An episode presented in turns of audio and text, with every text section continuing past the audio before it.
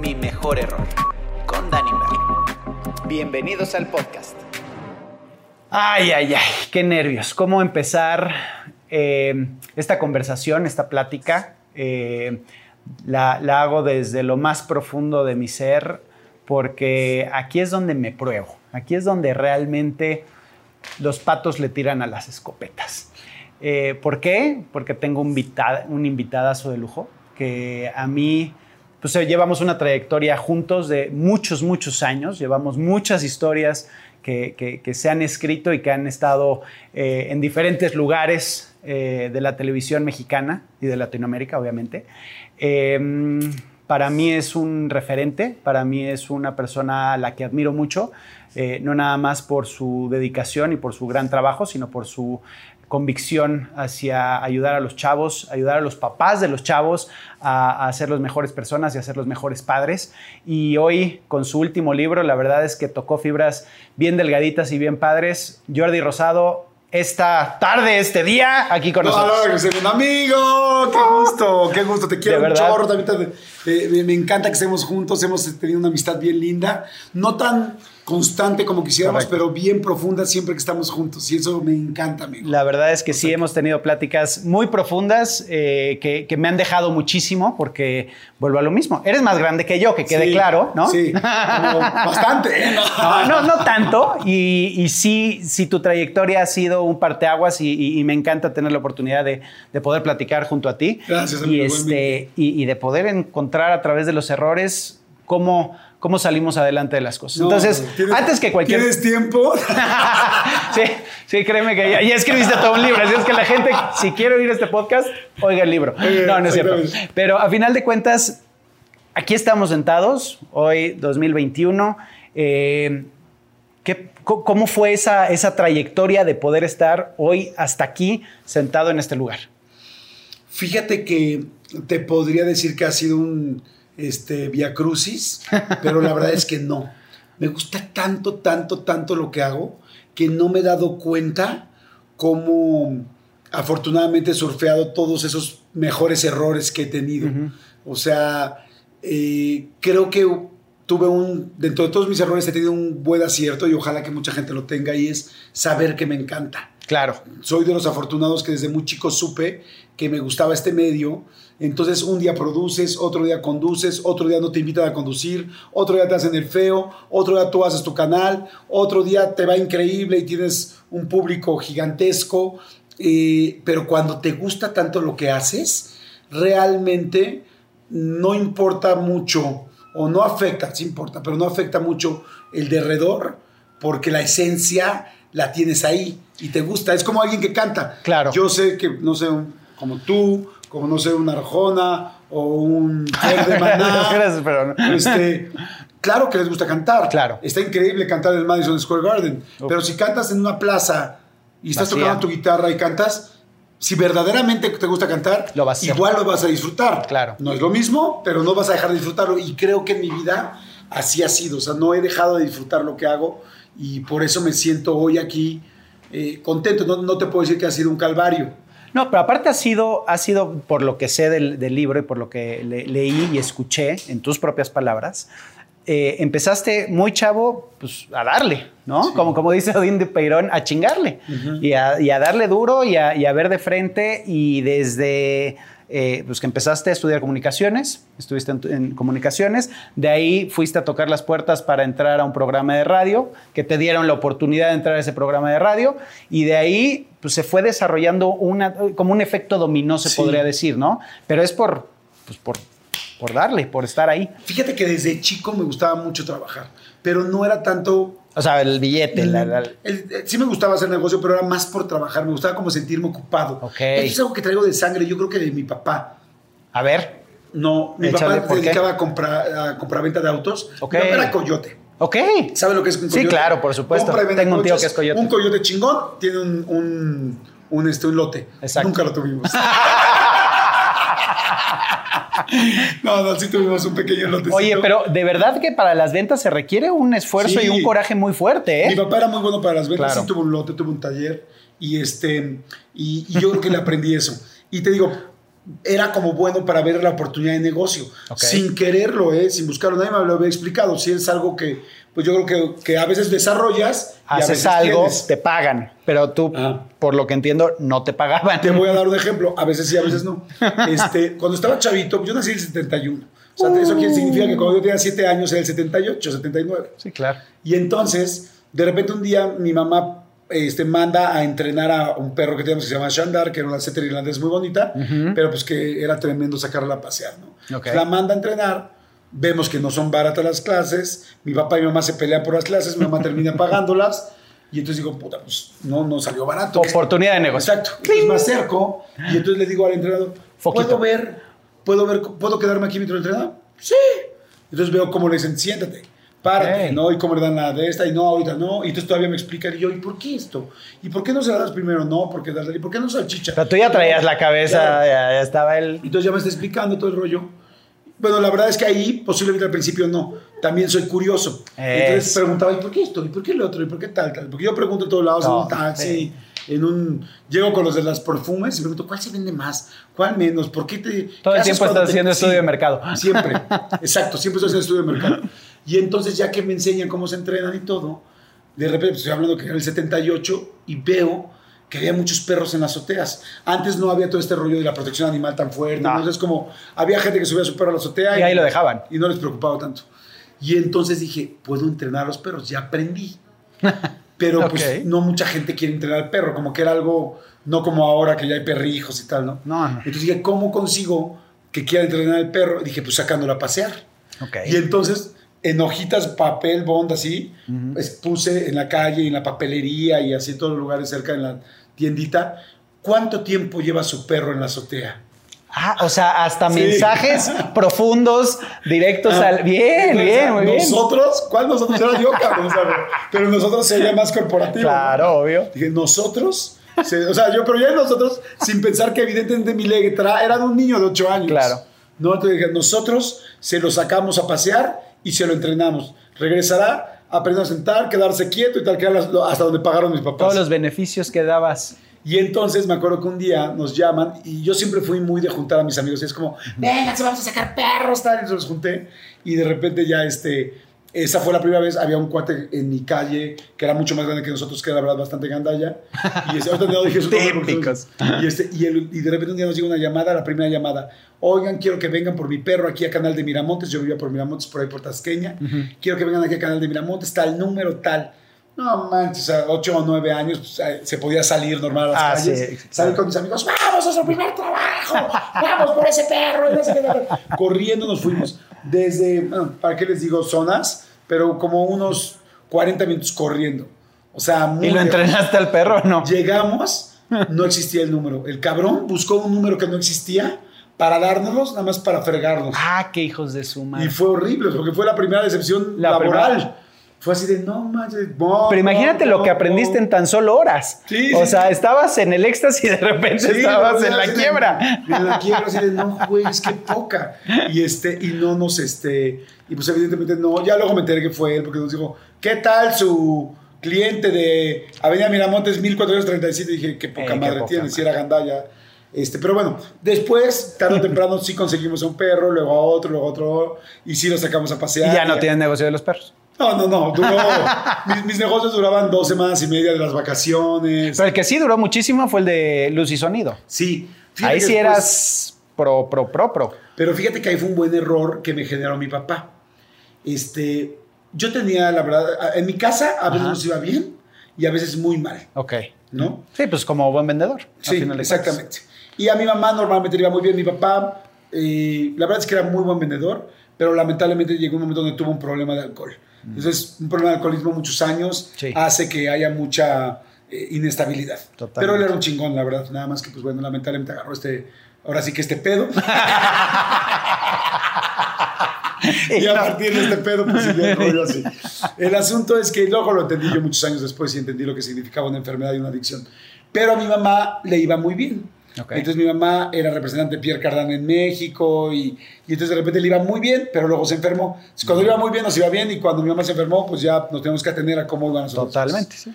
Entonces, eh, espérame, pero aquí iba con esto con mi papá. con- ah, Del que DJ. mi- a mis primos, yo tenía un grupo de primos alrededor que crecía muy bien. Todos eran realmente niños ricos, Fresitas. muy frescos. Típicos. Entonces, yo veía una comparación dura. Ok. Porque por un lado, un día mis amigos todos tenían un Atari y ah, de repente a los cinco días nosotros eh, íbamos y no podíamos comprar. Mi papá era de, pues esos son esos tenis o estos. O esos, sí, O ya. sea, no hay más, ¿no? Y que te duren seis meses, ¿no? Claro. Entonces, este, eh, no es que fuera nada, tampoco te puedo decir, no, y no tenía zapatos, no, pero a comparación... Estaba limitado, por Estaba supuesto. limitado, sobre todo, y más con la comparación que, que vivía todos los días. Entonces, mis primos a los 15, 16 años ya tenían un coche. Y entonces yo agarré y dije, pues quiero mi coche. Pero además mi papá, pues evidentemente me va a dar un coche, mi papá se dedica a los coches. Entonces compraba varios coches. Y un día compré un coche que se llama, que se llama Carmanguía. ahí en Carman Glen. Guía, por supuesto. Un coche muy bonito, como, pues como tipo Porsche Sí, sí, sí. sí. chiquito así, ¿no?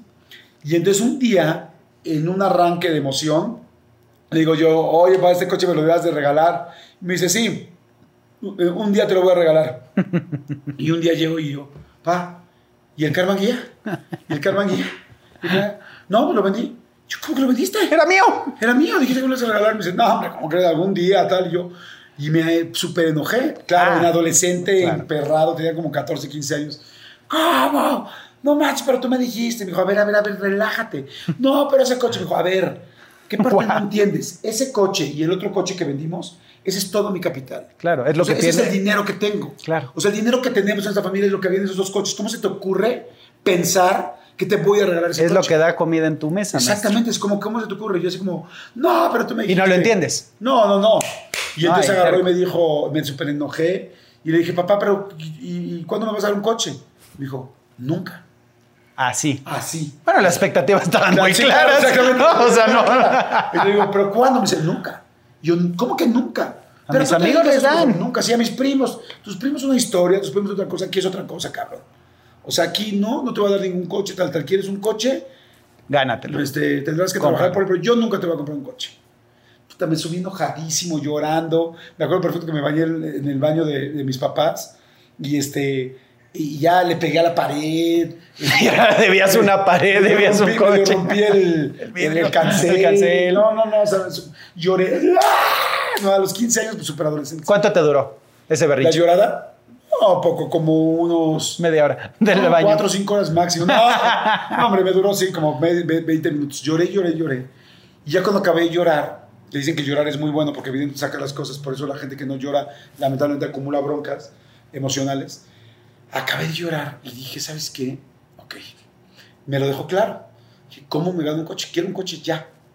Y entonces, dos días antes había ido a una fiesta de paga. Estaban muy de moda las fiestas de paga Ajá. en Pedregal. Uf. Y mis primos todos vivían ahí. Entonces dije, ok, a ver, ¿cuánta gente fue ayer? Tanta. ¿Cuánto costó la entrada? Tanto. ¿Cuánto habrá costado el sonido? Tanto. ¿Cuánto? tanto? Entonces me puse a hacer cuentas, salí a agarrar una libreta y dije, estos cuates ganaron esto. Ujú. Entonces dije, no, hay que hacer una fiesta de paga. Tarán. Y entonces hice una fiesta de paga con mis amigos. En la fiesta de paga yo quise poner la música porque me gustaba el rollo de los aparatos y todo este rollo. Se me empezó a apagar y apagar el amplificador horrible porque pues no sabía Todo bien poner una fiesta. claro. Llegó un cuate medio sospechoso y me dijo, güey, lo que te está pasando es que tu amplificador se está calentando. Te voy a... eh, necesitas un ventilador. ¿Quieres uno? Y yo todo así desconfiado. ¿Cuánto costaría? ¿De dónde es el robado? O sea, y me dijo, no, güey, yo, yo te lo traigo. Yo tengo equipo aquí en mi casa. Vivo a dos cuadras. Ah, Y ya fue, me lo trajo y tal, nos hicimos amigos. Ok. En la fiesta de paga efectivamente hicimos negocio, no mucho, pero sí hicimos un Salió. negocito. Salió una lanita, pero... No, para el coche. No, no, no, evidentemente no.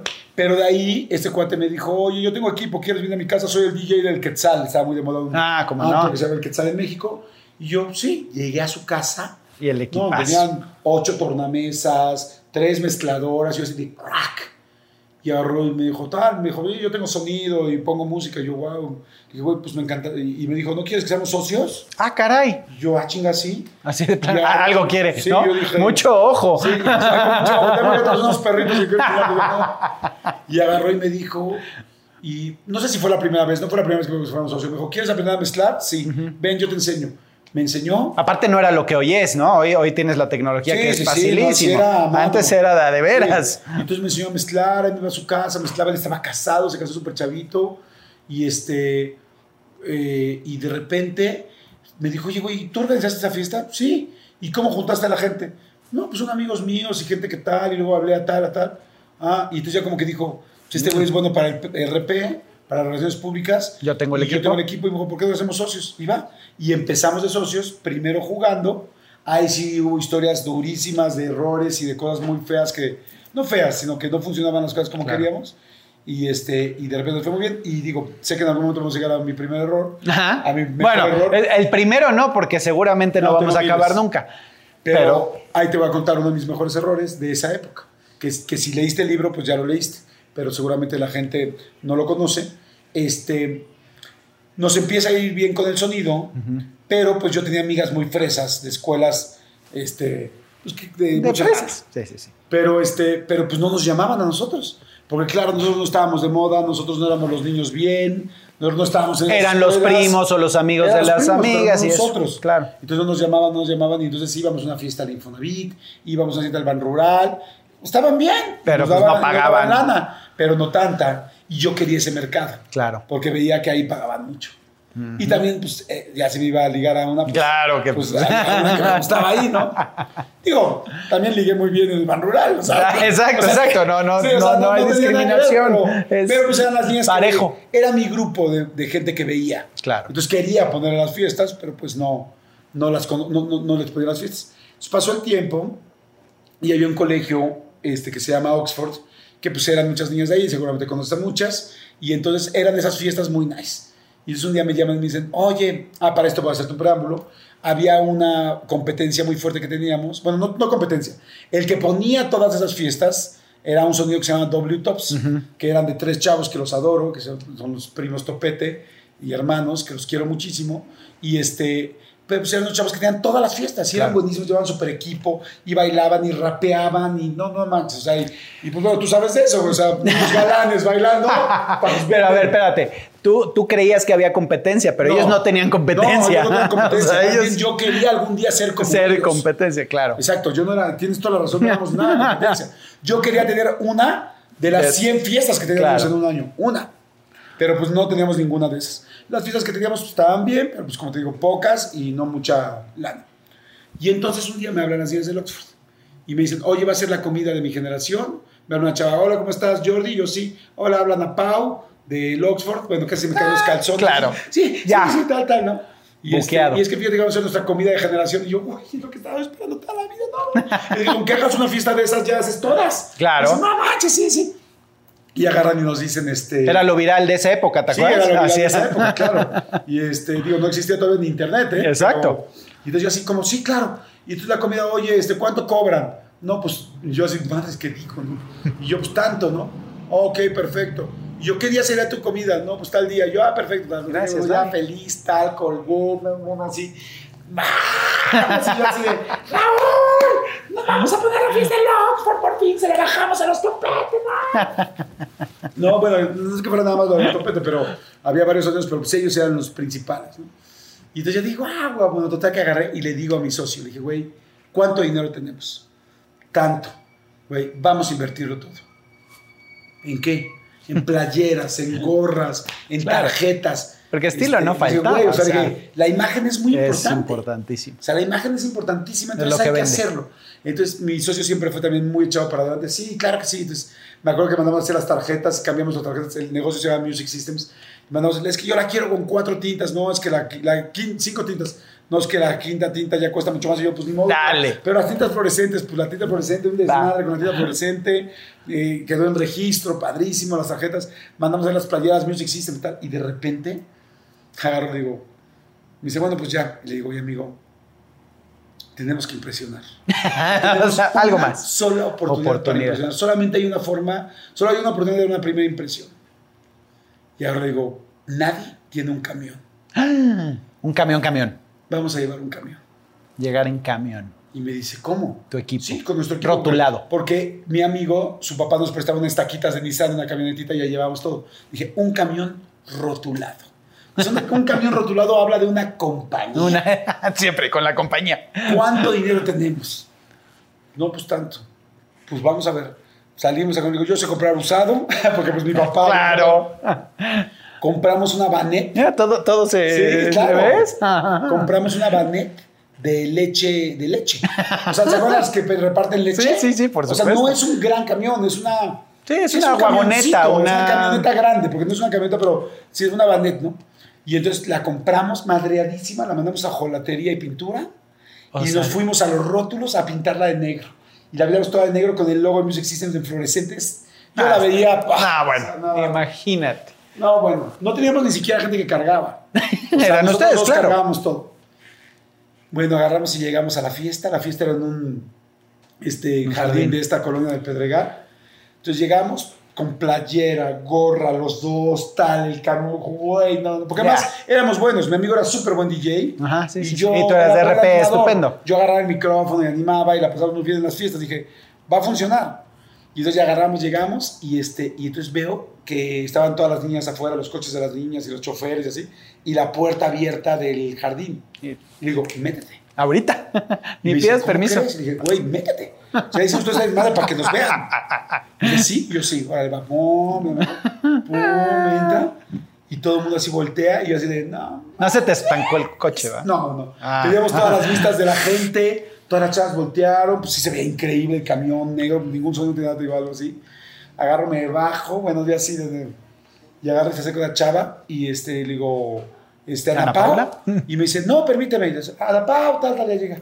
Y Ana Pau me dice, hola, y le digo, hola, ¿qué tal? Le digo, ¿cómo estás, Ana Pau? Soy Jordi, ya llegamos, tal, tal, listísimo. ¿Dónde- dónde instalamos? Nos instalamos, tal, tal. Y me dice, ¿cómo? Le digo, sí, ya traemos todo el equipo, todo para la fiesta. Digo, llegamos tres horas antes, va a quedar perfecto, en una hora estamos listos. Me dice, no te entiendo. Yo, ¿cómo? Pues que traigo el equipo de sonido. Ay, no. No, no, pero yo nunca te confirmé. ¿Yo qué? No, yo nunca te confirmé. Yo, ¿cómo crees? Tú me dijiste que era tal día, me diste la dirección. Sí, pero nunca confirmamos. Yo, ¿cómo no? Pero ya aquí traigo la música, pero no, no te preocupes. Yo te pongo la música. Me dice, no, no, es que si ya están allá los doble tops, están poniendo el equipo. Volteamos y ya ellos Ya, puestos, pues, perfecto, no. Yo así, no mames, no es cierto, no mames, no mames, no mames, no mames, no mames. Qué yo a poca Raúl madre. yo, Ahorita te Porque, explico. Ahorita porque te digo. además cuando entramos yo le dije, güey, entra lento, que la gente vea el Que, coche. que- que lo vea, que, Sí. que se luzca. Que vea que van al camino y decir, no, no, no es cierto, no es cierto. Y yo así, ¿pero cómo? Le digo, no, pues si quieren nos quedamos aquí los dos. No, no, pero ¿cómo crees? Ya están ellos, ya les pagamos, ya todo. Y yo, ok. Pero tal, me dice, oye, yo, es que yo nunca te confirmé. Y yo, sí. Y ya, ya sé, yo haciendo recuerdo, yo, puta madre, no sé. Yo, si de esas veces, en serio, trágame No. tierra y escúpeme en, donde, en la ciudadela. O sea, donde sea. Donde sea, no me importa. Y yo así, no, por favor, no, por favor, no. Y me dice, pues sí. Y ya me quedé así, yo creo que como en blanco. Y de repente me dice Ana Paula, oye, bueno, ¿te puedo pedir un favor? Y yo, sí, claro. ¿Pueden sacar el camión porque está, está fregando el pasto? Claro, obvio. Sí, y yo me rápido. subo yo así. Pero le digo, salgámonos. ¿Qué pasó? No vamos a bajar aquí el equipo, nos va a costar más trabajo otra vez. Y yo, güey, vámonos, por favor, te lo suplico, vámonos. Hace la reversa, pues como coche estaba, el camión me su persona. Todo. Yo sentí que todas esas miradas que nos vieron al principio, según yo, de admiración, Ya eran de- que en realidad era de duda, este, cuando salimos era de pena ajena de qué risa de estos ¿Qué? güeyes. Fue horrible. No, lo espantoso. horrible. Y entonces salimos, y cuando ya salimos, este, pues yo realmente no me acuerdo de haber llorado en ese momento, pero sí me acuerdo que no hablé nada. Le dije, güey, pasó esto, tal, tal. Pero ¿cómo, cabrón? ¿No te habló? Y dije, sí, pero la verdad es que pues, sí, nunca le pedí un adelanto, nunca hablé dinero, nunca confirmamos. Regresamos al punto de que trabajabas sin que te pagaran. Exacto, y fue así de, no mames, soy un imbécil. Nos fuimos, creo que ni hablamos, bajamos con una bolsa, me acuerdo perfecto, en el hombro, con 200 playeras que pensábamos regalar, con 150 gorras, con el camión tal, con las cuentas en ceros, hasta que no, no, no, no debíamos, pero nos acabamos todo, Todo con las pinches dinero. tarjetas con cinco tintas que se quedaron todas guardadas, horrible. Y, Y- entonces, perdón, No, no, no, no, no, pero, o sea, ¿cómo, cómo te levantas de esa pues, desilusión, no? Claro, Porque o sea- aparte el pendejo eres tú. Claro. ¿No? O sea, a ver, Sí. y no te sales de ahí, de, de- de no tomé, no hice, no, Sí. no pedí, no. Y, y otra, y obviamente Raúl, pues en el mejor de los planes, Sí, pues, Raúl ¿qué te que- decía? No, Raúl, la verdad, fue muy buena onda. O sea, nunca me reclamó nada, nunca me dijo nada. Fue así de puta, qué mala onda, tal, sí, tal. El primer día no hablé, sí llegamos a, la- a nuestra oficinita que teníamos, a nuestra bodeguita, y lloré. La, bodega era en la casa de su papá, o sea que teníamos un cuartito atrás que, que tenía él, y ahí lloré, y ya, y el primer día no hablé nada. El segundo día también, y el tercer día dije, a ver, cabrón, ¿qué pasa? Aprende. ¿Por qué no nos llaman? O sea, ¿por qué no nos llaman? Entonces fui con Raúl y dije, a ver, ¿por qué no nos llaman? Y dijo, no me acuerdo qué me dijo, pero fue como, pues sí, quién sabe. Tal. Dije, no, o sea, vamos a buscar por qué no nos llaman. O sea, que somos buenos, tenemos buen equipo, hay algo que no estamos haciendo bien. Y entonces me puse a analizar así real. Yo siempre he sido de agarrar un cuaderno y escribir mis cosas, ¿no? Hasta con las novias he dicho así de, a ver, Ah. me peleé con esto, ¿por qué me peleé? ¿Por qué tal? O sea, soy como muy... Muy analítico. Sí, y sobre todo como que lo tengo que ver. Yo Ok. escribí y dije, a ver, uno, ¿tienen buen equipo? Sí, nosotros también. Dos, ¿tienen esto? Sí, nosotros también. ¿Tienen buena música? Sí, nosotros también. Tres, no nos han escuchado, sí. Cuatro, tal. Y de repente agarré y llegué a un punto donde dije, no, es esto. Y entonces dije, claro, dije, hay- había dos cosas muy fuertes. Dije, uno, ellos realmente son de ese círculo social. Totalmente. Yo no. Totalmente. Esta es la realidad. O sea, puede dolerte o no, yo no. Y dije, y dos, que ese fue el más duro, dije, ellos son guapos. Ah, cabrón. Dije, son tres chavos guapos. Y nosotros no. Nosotros somos dos personas normales. Estos güeyes son el niño de ojo azul que todas las mujeres mueren por él y canta, o sea, y, y hacen su rap y todo. Son guapos. Y dije, a ver, yo no soy un güey guapo. O sea, soy un güey normal, no me siento un güey feo. Pero no soy un güey de comercial, de carita. O sea, a mí jamás me Pero está caso. muy cabrón que lo hayas analizado Sí. así. O sea, que lo hayas puesto desde, Sí, desde la verdad. desde la verdad. Y eso, o sea, dije, a mí nunca me pararon en Perisur y me dijeron, oye, tengo una agencia de modelos, ¿te gustaría ir? Nunca. O sea, es obvio que yo no estaba en ese rango. Entonces llegué y le dije a, a- a este Raúl, dije, ya sé. Dije, es que no estamos en esos círculos y es que estos güeyes son guapos y nosotros no. Dijo, ¿tú crees? Ah. Le dije, le dije, ya hice todo el análisis, ya lo tengo en mi libreta, velo. Exacto. O sea, son las únicas dos Esta cosas es la que no tenemos iguales. Claro. Y entonces yo estudiaba en una escuela de puros hombres, Ajá. en el CUM, y hubo una noche colonial, y entonces me llevé a mi hermana. Y le dije, hay dos... Heidi. A Heidi. Hay dos mil alumnos aquí. Dije, quiero que me escojas A los- a los 20 más guapos. Iba con una amiga, me dijo, ¿en serio? Dije, sí. Y quiero que me lleves con cada uno de ellos y me digas quiénes. O sea, ahí creaste solo para mujeres. y entonces... y el DJ ya fuimos. más. Hice, y entonces me dijo los 20. Y cuando acabaron los 20, le dije, ok, perfecto, ya los apuntamos, todo el rollo. Le dije, ok, de esos 20, dame 10. Me dijo, no manches, imposible. Le dije, 10. Dale. ¿Quiénes son los 10 más Da, de guapos?" veras. ¿No? Y, y en mi escuela había un chavito que se llama Antonio, que se apellidaba Berumen, y dijimos, vamos a... Entonces ahí sale No, Mercurio. te asustaste, ¿no? sí, o sea, no, no digas esa historia. Todavía. No, todavía no. Y entonces, este, bueno, hablando de tu mejor error. exacto, exacto. No, y entonces eh, Heidi me ayudó con tu amiga, los escogieron y luego el lunes llegué a ofrecerles trabajo. Y les dije, a ver, les ofrezco trabajo para tal, tal, tal. Me decían, pero ¿cómo? Vamos a buscar las mejores fiestas, todavía no las tenemos, pero las vamos a tener, pero tienen que venir para tal, tal. Claro, eran 10 güeyes escogidos entre 2000. Claro. Eran, eran mucho más guapos que los otros guapos naturales. Eran 10 modelos. Ok. Estos sí eran modelos. Y aparte con ganas de pasársela de No, huevos, entonces pues, ¿Cómo? Y, de- y le dije, sí, mira, primero vamos a buscar y ya luego después a las cinco, a la tercera fiesta que tengamos ya, este, bueno, no, desde el principio ni siquiera les voy a pagar. ¿Cómo? ¿Me vas a llevar a las mejores fiestas y me vas a pagar? Sí. Pues ahora las pinches playeras se las pusimos, tal. Ahora el problema era no tenemos una fiesta para enseñarlos. Claro. Entonces fuimos a una fiesta que tenían otra vez estas niñas. Ajá. Entonces las niñas de estas escuelas, no de esas en específico, pero de esas escuelas. La revancha. Hicieron una fiesta de paga, compré mis 10 boletos y los metí a todos con playeras de, De promoción. Y cuando entraron, las niñas se volvieron locas. ¿Quiénes son estos 10 güeyes? Claro. ¿Qué hacen aquí? Entonces, todos ¿de qué son las playeras? ¿Qué es? Ah, tenemos un sonido. Ah, ¿verdad? Y además les dije, por cada fiesta que cierren tienen un porcentaje. Ah, aparte. O sea, creaste modelos y vendedores al mismo tiempo. Es un gran. Sí, un, un buen conjunto. Entonces, o sea, a las, a, a las dos semanas ya teníamos unos 15 años. Porque todos teníamos ese Claro. lado. Todas las niñas querían ver a estos chavos. Y nosotros teníamos un buen equipo. Raúl era muy buen DJ y tal. Y yo agarré el micrófono. Y, Y, entonces agarré el micrófono. Y entonces, eso sí, un día antes de la fiesta le dije, güeyes, vamos a hacer pasitos. ¿Cómo? Sí, coreografías. Y de ahí sale Mercurio. Ah, no, todavía no. Caramba. Yo ya los admiraba, creo que Mercurio todavía no empezaba, pero yo ya admiraba. No, tú nos ponías las coreografías. Ah, este, exactamente. Yo ya admiraba pues a menudo, ¿no? O sea, bueno, ya, ya sabía que a las mujeres les gustaban los grupos porque ahí todavía no empezaba al 100% Magneto, todavía no pegaba Magneto. Y Mercurio pues iba apenas a pegar. Sí, Boy bands estaba. gringas no existían, la única que existía era Backstreet Boys. Backstreet Boys. En ese Sí. momento, entonces le decía, güey, vamos a bailar. Entonces, ¿cómo? Le dije, ay, sí, no. No, No, yo rompas bailo". Ay, sí, no, mi pobre me corazón. gusta, ¿no? Sí, no, dije, no, güey. Y yo siempre fui muy bailador, siempre me gustó. Soy muy, o sea, no tengo, no, no soy bueno para bailar, pero soy muy animoso. ¿Te O sea, gusta? güey, así, y así, y así, y así. Y luego hacemos así. Eso es súper hacemos así. ochentero, ¿eh? Sí, sí, sí, pues sí. y entonces llegamos a la fiesta, yo me paraba a animar y era todos acá y todos acá. Y cinco güeyes galanes de un lado y cinco güeyes galanes del otro y un güey simpático en medio, puta, pues Claro. nos fue bien. Y de ahí todas las fiestas, tras, tras, tras, tras, tras. Y de no haber tenido, pues, ni la camionetita que nos prestaba, al año y medio o a los dos años teníamos tres camiones tortos. ¡Ay! O sea, tres camiones ya De muy, de veras.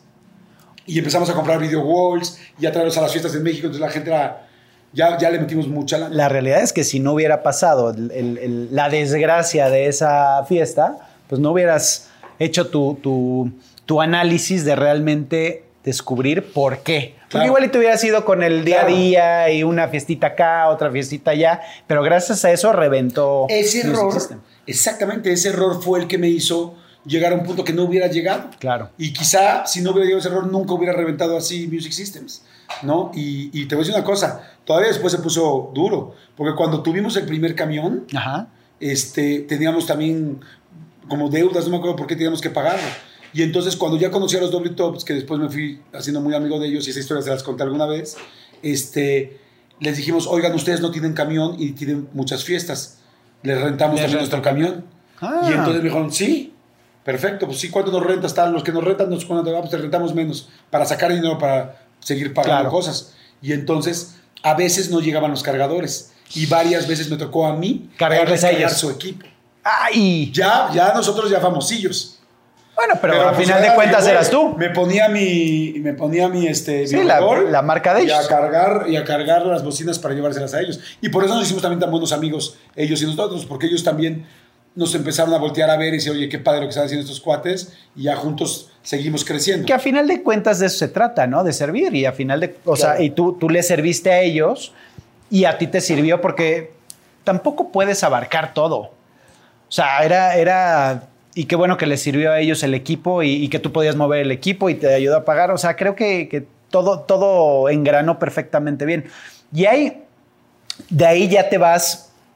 Es que falta, falta mucha historia. falta mucha historia para llegar al error que yo quiero llegar. Ah, ok. Pero, pero. Ay, qué bueno, qué bueno. Ya, sí. que no se me ocurre cuál es. No, Tengo yo- tantos que no sé cuál es. No, yo, yo tengo uno que, que puede ser. eh, si no el más fuerte que te ha pasado, por- porque así lo veo yo desde Ajá. afuera, eh, creo que te, te va a ayudar para que lo pienses de esa forma, porque creo que fue el catapultador de. No de que hoy estés aquí, porque obviamente ha sido un esfuerzo brutal, pero el mensaje que estás dando. Y creo que ese mejor error se llama Alejandro, Ah, sí. Bueno, sí, ese fue un error fuertísimo. ¿no? Sí, eh, eh, sí, efectivamente mi vida está llena de errores en cuanto a muchas cosas que, que a veces se capitalizan y a veces no, pero la mayoría de las veces sí. Por eso me encanta lo de tu podcast, está increíble. Está increíble, felicidades en serio. Qué Muchas bonito gracias. que alguien haga esto porque la gente le tiene miedo a los errores y los errores son los que te hacen crecer. Totalmente. Aprendes de no- ellos, ¿no? Quien no tiene un error, pues no arriesgó y si no arriesgaste... Pero te todos ves- tenemos errores, nada más es si lo quieres ver o no. Claro. Si lo quieres realmente ver como error o más bien Sí. ver como un fracaso. Y al Sí. final de cuentas, si no tienes esos tropezones, no te impulsa, no te impulsa a salir adelante. Entonces, quizá, quizá ahí lo que me refería, lo que, me- lo, lo que más bien me refiero es, hay mucha gente que no arriesga para no tener más errores. Correcto. Y al no arriesgar para no tener el error, pues no hay manera de resolverlo, ¿no? O sea, no, no hay manera de mejorar y de crecer.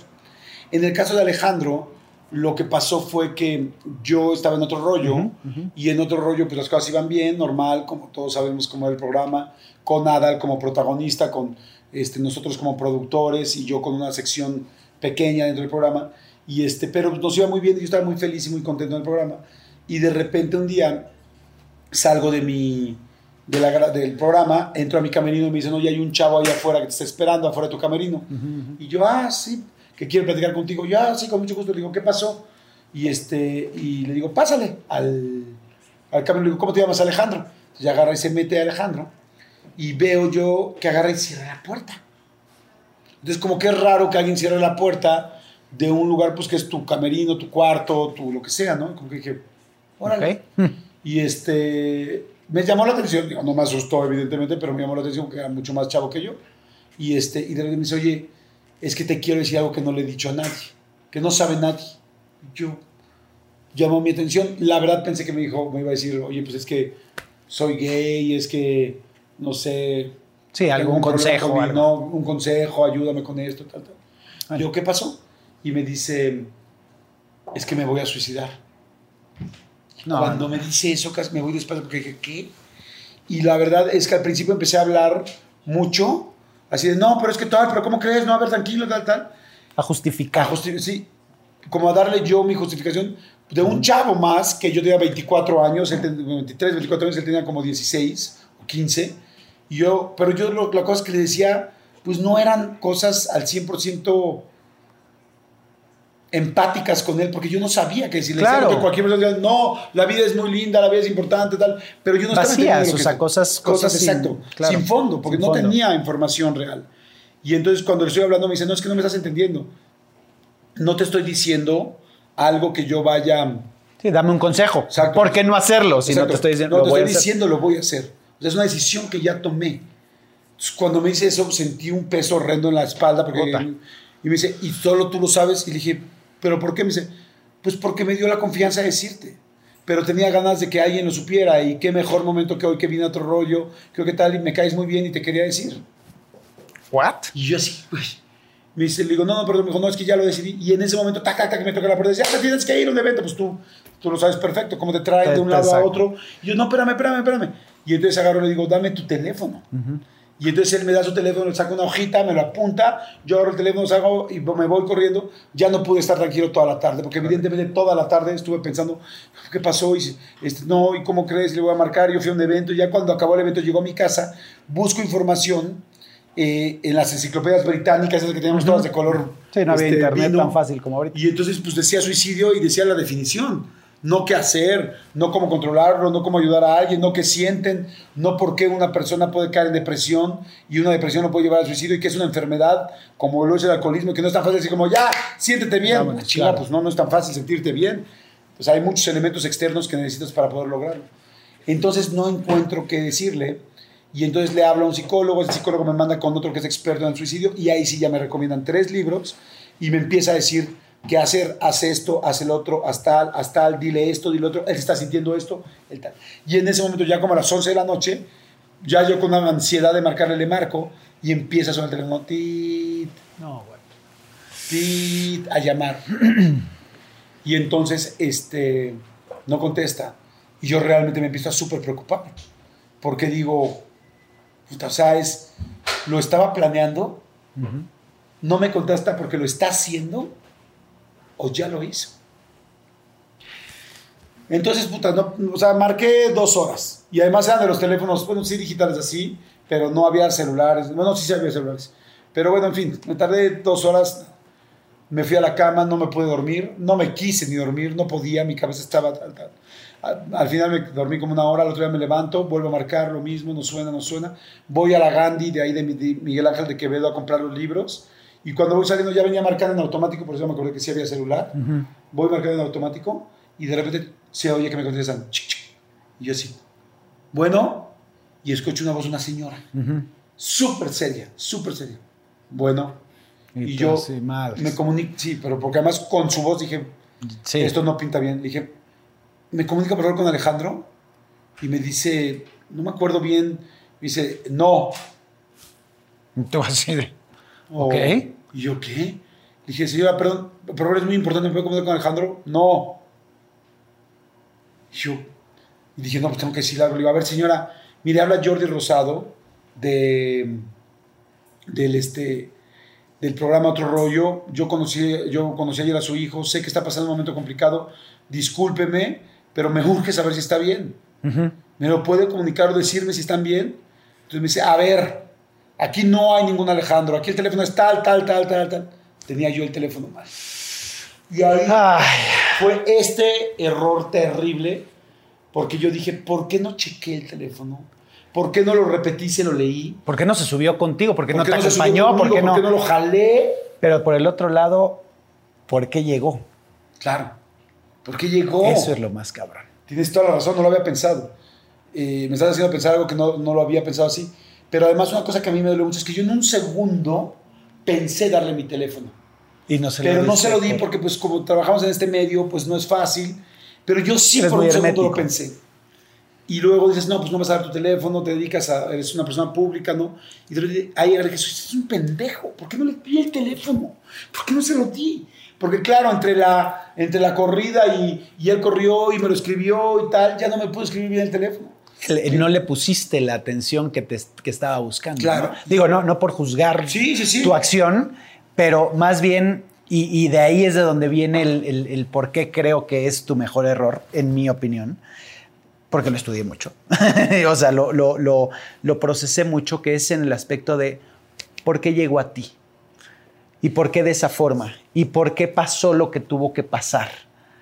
Pues para que hoy tengas esa, esa comunicación directa con los chavos y puedas hablar abiertamente y puedas hablar no nada más de suicidio, sino de todos los problemas que los chavos hoy viven y tú seas un refugio para ellos.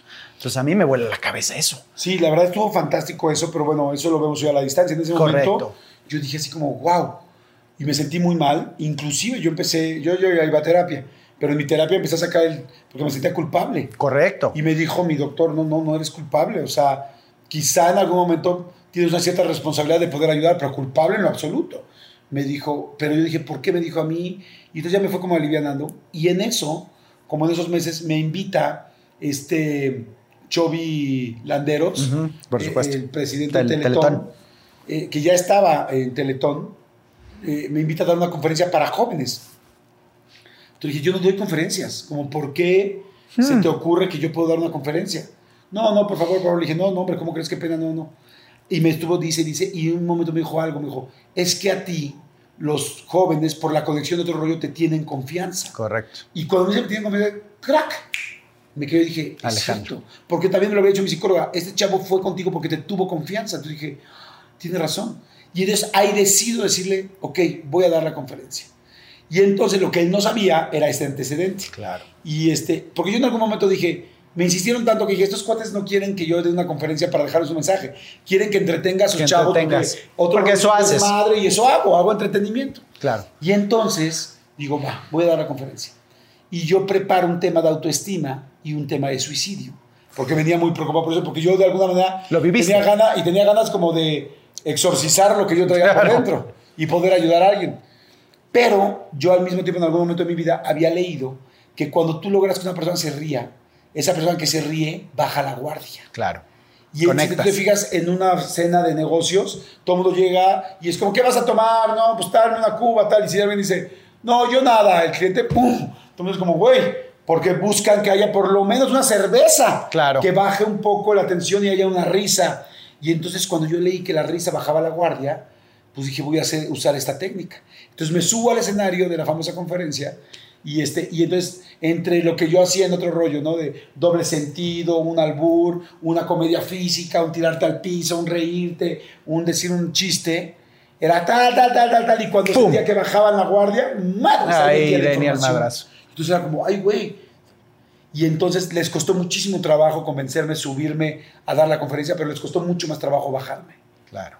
Porque me encantó, porque conecté, conecté con los chavos, los chavos conmigo, yo pues yo tenía 25 años, 26, no era ningún chavo yo, pero pues ellos que tenían 15, 16 me veían cercano y a partir de ahí empezaron todas las conferencias y ya ahí, de ahí salieron los libros y de ahí, y entonces tienes toda la razón, ese error, que no lo había visto así, gracias a ese error, Has ayudado fue- a millones de personas. afortunadamente sí, nunca supe qué pasó Claro.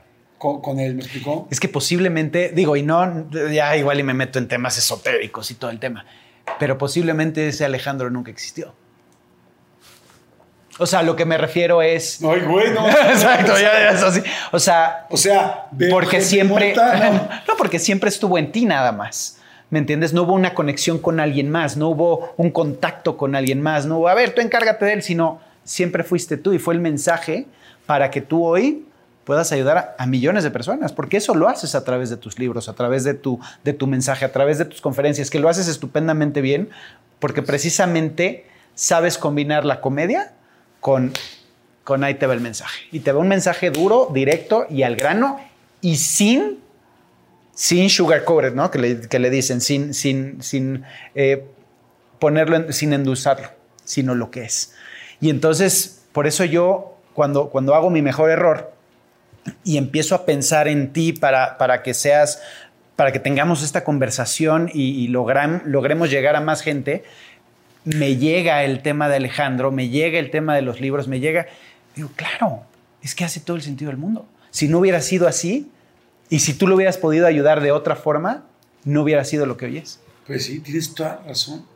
Qué interesante pensar en los errores. Fíjate que no lo había visto así y ahora como dices, hasta como que hago un todo. Yo, yo sentía que mucho de lo que yo me dedicaba a esto había sido, tenía que ver con el alcoholismo de mi papá, porque me asusté mucho del alcoholismo y como que, como que es algo que me preocupa y que empecé a hablar mucho también de las adicciones.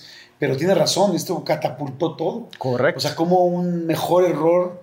Como un, un error tan, tan, tan fatal, que porque Claro, pudo haber sido ser. un, un- un- Sí, error fatal. fue de, No lo o sea, sabemos. realmente de muerte, aunque la verdad es que yo creo que sí lo fue así, porque he platicado esa historia en algunas ocasiones. Uno de mis libros, el de Renuncio, tengo un hijo adolescente, no sé qué hacer, empieza con esa historia. Correcto. Y, y en realidad, nunca nadie se me ha acercado a decir yo soy Alejandro. Yo- o soy la mamá, o soy el papá. O soy la tía. O soy la tía, o, o- o alguien. Entonces. Quizá y- la tía ya no lo sabría, pero la mamá sí. Correcto. O sea, o, o él, ¿no? Es, él, evidentemente. es- es una historia que a mí me, me- me conmueve muchísimo y que creo que todos, si aprendemos a escuchar esos mensajes o esas eh, oportunidades, porque a final de cuentas fue una oportunidad que se te abrió, una, un, canal enorme que se te abrió de, de- oportunidad, no por la cuestión monetaria, porque a final de cuentas sí es un negocio, sí es una, un- un- un, eh, las conferencias y los libros y todo esto, pero es dejar un mensaje, dejar un legado. Y, y a mí me, me vuela la cabeza el, el tener la oportunidad de, de poderlo exhibir en mi mejor error. Wow. Pues mil gracias, me encantó, me encantó pensarlo así, me encanta aterrizarlo así y tienes toda la razón. Y sí, claro, claro, uno busca, yo siempre, a mí me encanta poder compartir un consejo. Yo nunca he sido, tengo muchos errores, muchos, muchos, muchos. Soy un cuate a veces controlador, soy un cuate a veces enojón, tengo muchos errores, pero me gusta mucho compartir. Correcto. No soy una persona ni envidiosa, ni egoísta, me encanta compartir. Entonces, si tengo algo que creo que puedo ayudar al otro rápido, te decir, ah, mira, Ahí te va. gustaron los zapatos, ah, pues los conseguí en barata y consigues en tal, o te ayudó esto tal, o métete a esta oportunidad, hay esta oportunidad ahorita, Miguel Lo sé. Dani, chécala. Entonces, este, creo que cuando yo puedo empezar a hacer los libros o empezar a hacer las conferencias, verdaderamente me llenaba ver que ver que la gente se iba con un consejo que alguien se acercaba, porque luego empezó a haber filas al final de las conferencias a decirme, oye, puedo preguntarte algo, puedo tal, oye, hasta la fecha mucha gente por los libros me han dicho cosas, la verdad, muy lindas. Entonces, te gusta eso. Sin embargo, también aprendes que el hacer algo que ayude no está peleado con tampoco dejarlo hacer negocio. Por supuesto que no. O sea, Al contrario, porque es, es, el- es la leña para que lo sigas haciendo. Claro, exactamente. Porque si sí, no, porque si entonces- no, tarde o temprano, mira, hacer un libro, por ejemplo, no es negocio. Hacer un libro difícilmente haces Gracias por el libro. consejo. De hacerlo. o sea, no es negocio, pero, pero, pero en tu alma es el negocio más grande del mundo, porque saber que puedes ayudar a alguien y que alguien te decir, oye, aprendí esto, me ayudaste con esto, tal, es fantástico. Sin embargo, si tú haces nada más algo para ayudar y nunca en la vida recibes también un- una parte económica, entonces, como tú bien dices, vas a tener que terminar, que dejarlo de hacer, a menos que seas millonario. No, tiene, no, O sea, tiene que haber siempre. dejarlo de hacer. Siempre hay- existe la ley de la reciprocidad. Reciprocidad. Y tiene que ir y venir. Sea monetario, sea un favor, sea algo. Tú ayudas, yo te ayudo, nosotros nos ayudamos y todos nos ayudamos. Y, y teniéndolo eso en la cabeza, pues obviamente el mensaje se empieza a hacer más grande, porque si, si tú no cobraras por lo que haces, pues entonces no puedes llegar a más gente, eso es la, la realidad. Hoy tu canal de YouTube, que te felicito enormemente a ti y a, y a Manolo por ese, ese hitazo que dieron con, con la entrevista. Es, es genial, pero gracias a eso puedes llegar a más gente y puedes llegar a más gente y puedes llevar ese mensaje. Claro. ¿no? Entonces creo que, que todo está interconectado y, te lleva a algo. Ahora, si tú tuvieras a, a- a Jordito, vamos a poner Jordito aquí enfrente, ¿no? El chiquito, el, el- el bebé, el- o, o el chavo, el de los Sí. siete años, el que salió a, pasear a los perros, y le pudieras decir un mensaje hoy, tú estando en este momento, teniendo los errores que has tenido, superándolos de la forma que lo has superado, ¿qué le dirías? Fíjate que no le diría tanto lo profesional, sino lo personal. Le diría, ¿sabes qué, Jordito? Porque sí lo he hecho, o sea, he trabajado mucho con mi niño interior y todavía tengo mucho que trabajar porque, porque fue un niño lastimado, la verdad es un niño lastimado, eh, muy contento y muy feliz, pero lastimado. Claro, le diría, cosas difíciles. Le diría lo del trabajo, así como lo sientes ahorita, así va a estar. Las cosas van a estar muy bien. Inclusive mejor de lo que te imaginas ahorita. Pero le diría, no tengas miedo que tus papás se separen, no vas a estar solo. Le diría, eh, estate muy orgulloso de quién eres y de cómo eres en todos los aspectos, desde tu forma de ser, desde, tu- desde todo. Eh, eres suficiente. Le diría, Wow. Jordi, eres suficiente, no, no, tengas, no, no tienes que hacer nada extra para que los demás se den cuenta de que tienes valor. Eh, le diría, aún grande vas a seguir trabajando y con miedos, pero cada vez vas a ir teniendo menos. Y, y- y le diría, fíjate que yo me aferré mucho a mis papás, a que no se separaran, y no fue bueno. Le diría, le diría eso, le diría, es, nadie te va a dejar. O sea, Sí, no, no vas a perder a no, tus no- papás. no vas a perder a tus papás. Este, tienes que, tienes que, Y, y esto lo podemos abordar o no. El tema de tu divorcio, que tienes a tus hijos, Ajá. ¿no? Que están posiblemente pasando por lo mismo que Ajá. pasó o, o que pasaron por lo mismo que, pas- que- que pasó Jordito, ¿no? Ese, ese es el mismo mensaje que, que- que das de a mis hijos, cuando hablé con ellos cuando nos separamos, fue decirles que ahí iba a estar. Y es lo que hago todos los días, ¿no? Estar Correcto. muy presente para que ellos no sientan ese, que, que no Lo sientan ese miedo que a mí me preocupaba. Y que al final... ¿Te faltó o nada más te preocupaba? No, sí me faltó, porque pues mi papá en el alcohol, Claro. o sea, pues es tenerlo lejos, ¿no? Y Totalmente. mis papás, aprendí que tener a dos papás divorciados es muy mala opción. Es mejor tener unos papás bien divorciados que a unos, mamá, a unos papás mal casados. Claro. O sea, porque todo el tiempo se están peleando, todo el tiempo hay problemas, todo el tiempo hay situaciones, duermen en cuartos separados, ves una tensión todo el tiempo. Es mucho mejor ser hijo de un buen divorcio que de un mal matrimonio. Entonces, pero pues evidentemente a esa edad no Y yo sí, no sé por qué desde tan chico tenía tanto miedo al abandono. Yo me acuerdo de mi papá de una vez que se pelearon, que mi mamá le decía, salte, y, y yo le decía, quédate, y mi papá no sabía qué hacer, y mi papá caminando, y yo me acuerdo agarrado de la pierna de mi papá, y mi papá teniendo que caminar porque mi mamá se le venía encima, y mi papá teniendo que caminar, y yo de trapeador. Entonces, Wow. esas cosas te duelen mucho, Por y te supuesto. puedo decir que son cosas que te duelen y que te afectan en tu vida, que te afectan con las parejas, que te afectan en tu seguridad, que te afectan en tu autoestima y que las he ido trabajando durante muchos años, ¿no? Por Y que supuesto. no las tengo, no, no es que las tenga Sanadas al 100%. sanadas, pero sí he trabajado mucho en ellas y cada vez pues, avanzas más. Pero eso le diría a Jordi. No le diría nada, fíjate, na- nada de trabajo. De trabajo le diría, Dale. lo que estás haciendo está perfecto. Exacto. Diría- no vayas a esa casa de, de Calzada Tlalpan. Exactamente. Le diría más bien, eh, cuida tus emociones. Aunque, pues, híjoles, no sé cómo hacerlo. Híjoles, Era ese- difícil, ¿no? eh, un- Es que ese detalle de cuidar emociones, ¿por qué? ¿Por qué las vas a limitar? Sí, no, no, le diría más bien como... Uy, no sé. O sea, no, más que, o sea, no, de, Yo soy muy no delimítalas, sino más bien como de, no va a pasar nada, pero eh, ¿cómo le explicas a un niño de 8 años que no ve a su papá, que su papá no llegó a la graduación, que no llegó a la otra vez a la graduación, que todos los días se pelea con él porque llega tomado? Y, o sea, ¿cómo le explicas, o sea, cómo le quitas el dolor? Tendrías que sacarlo de ahí. Sí. Fíjate, por eso digo, si se hubieran divorciado yo no hubiera vivido todo eso. Claro. Pero, pues bueno, en ese momento no sé, quizá yo en otra vida traía mucho abandono, quizá yo traía miedo, no sé, quizá, quizás soy un niño miedoso, no lo sé. Pero decía, no te vayas. y de cualquier manera no estaba ahí. Se hubiera sido más fácil que se hubiera ido. Wow, sí, sí son temas súper profundos y súper complejos, ¿no? Porque creo que lo, lo más importante es afrontarlo y, el, y, el, tenerlo enfrente para poderlo aminorar y poder decir, claro. no, de, no, no, aminorar el dolor, ni mucho menos que causó, sino más bien el, el lo veo, lo reconozco, lo entiendo y ahora sí lo puedo atacar. Claro. Porque muchas veces con los errores y con los fracasos que también eh, se, se, se van, van, muy de la mano, los tratas de esconder, tratas de decir, no, no, no lo reconozco, claro. no lo quiero ver. Y, y, creo que eso a la larga te hace mucho más mal y te crea mucho más daño. Y sobre todo ahorita que estamos y porque yo lo veo de la misma forma, yo soy un puente, soy un puente entre la información y lo que la gente quiere oír, ¿no? Ahorita yo en, en, en este podcast soy un puente entre tú Claro. y, y, y, las personas que necesitan escuchar ese mensaje. Entonces, el, el, el, el, el hacerlo mejor cada día, el hacer un pequeños cambios, el poder ver que, que pues así te tocó y ni modo, güey. Claro. Y hay que... No, y sabes qué? que ahorita lo pensaba.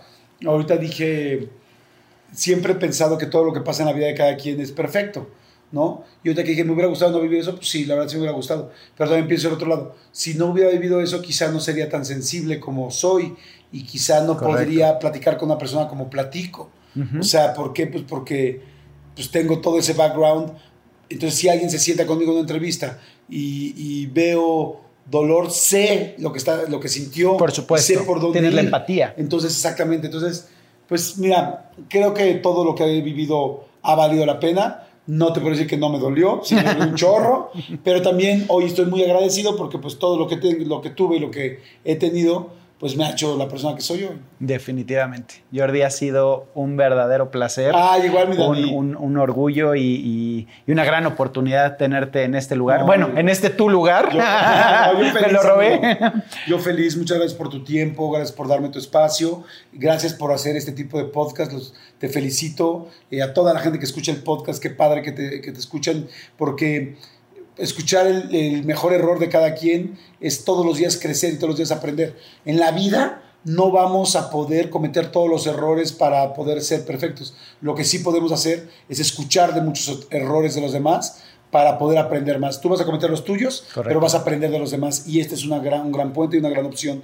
Y quiero invitarlos también a que escuchen mi podcast. Tengo por un podcast supuesto, con Marta por Gareda, uh -huh. que se llama De Todo Mucho, sí, que sí. la verdad nos ha ido muy bien, estamos muy felices. Me tienes que poner a, a Marta Gareda para que le pueda claro. hacer mi mejor error, por, por favor. Supuesto. Uy, ella tiene... Ya lo puse, ya lo puse Lo en inteligente que es y lo emprendedora y es, es una mujer que yo admiro muchísimo, al igual que a ti. Y este, felicidades, amigo. Siempre te veo eh, con proyectos, siempre te veo emprendiendo, siempre te veo buscando cosas nuevas y siempre te veo exitoso. Y, gracias, y, eso, y eso habla mucho del ser humano que es. Muchas, muchas gracias. Pues síganos, síganos, eh, suscríbanse, toquen la pinche campanita. Sí, sí, no sé qué madre tienen que hacer. la campanita, pero... síganos en, en YouTube Eso, y aquí en las, aquí, en las redes. Está en todo, pero sigan. Y compártanos. Si les gusta, si creen que alguien les puede ayudar, cada uno de los podcasts de Dani, compártanlo, porque eso hace que se pueda hacer una comunidad. Totalmente. Y, y, bueno, cuando alguien busca ayudar, como es tu caso, pues qué mejor que tú también le puedas ayudar y te haces parte de la cadena de ayuda. Lo mismo contigo. Te ¿no? agradezco muchísimo. Amigo, feliz. Muchas gracias, hermano. Encantado.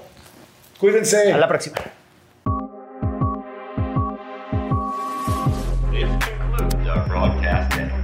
No te pierdas el siguiente podcast. Esto se acabó.